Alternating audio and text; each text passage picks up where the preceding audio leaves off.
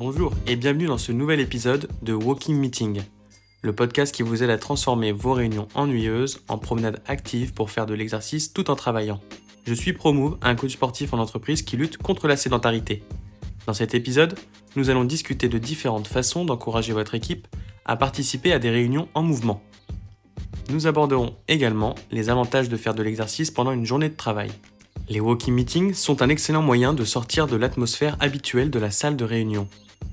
En plus de vous donner l'occasion de faire de l'exercice, les walking meetings peuvent également aider à stimuler votre créativité et à réduire votre stress.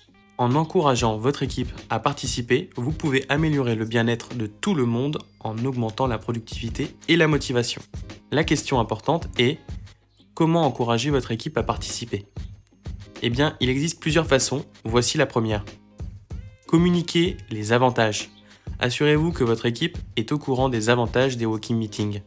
Expliquez comment cela peut aider à réduire le stress et à augmenter la créativité, ainsi que l'importance de rester actif pendant une journée de travail. En deuxième point, faites preuve de leadership. Montrez l'exemple en organisant des walking meetings et en encouragez les autres à participer. Si votre équipe voit que vous prenez l'initiative, cela peut inciter à faire de même. En troisième point, planifiez-les régulièrement. En planifiant des réunions en mouvement régulièrement, vous pouvez aider votre équipe à intégrer cette pratique dans leur routine quotidienne.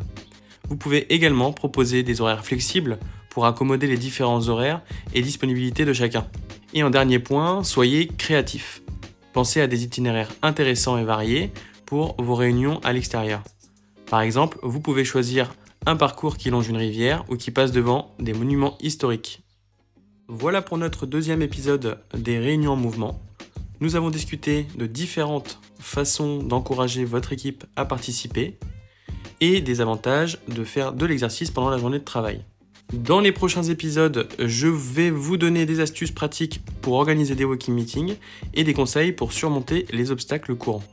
N'oubliez pas de vous abonner pour ne pas manquer les prochains épisodes et à me suivre sur les réseaux pour rester informé des dernières tendances en matière de sport au travail.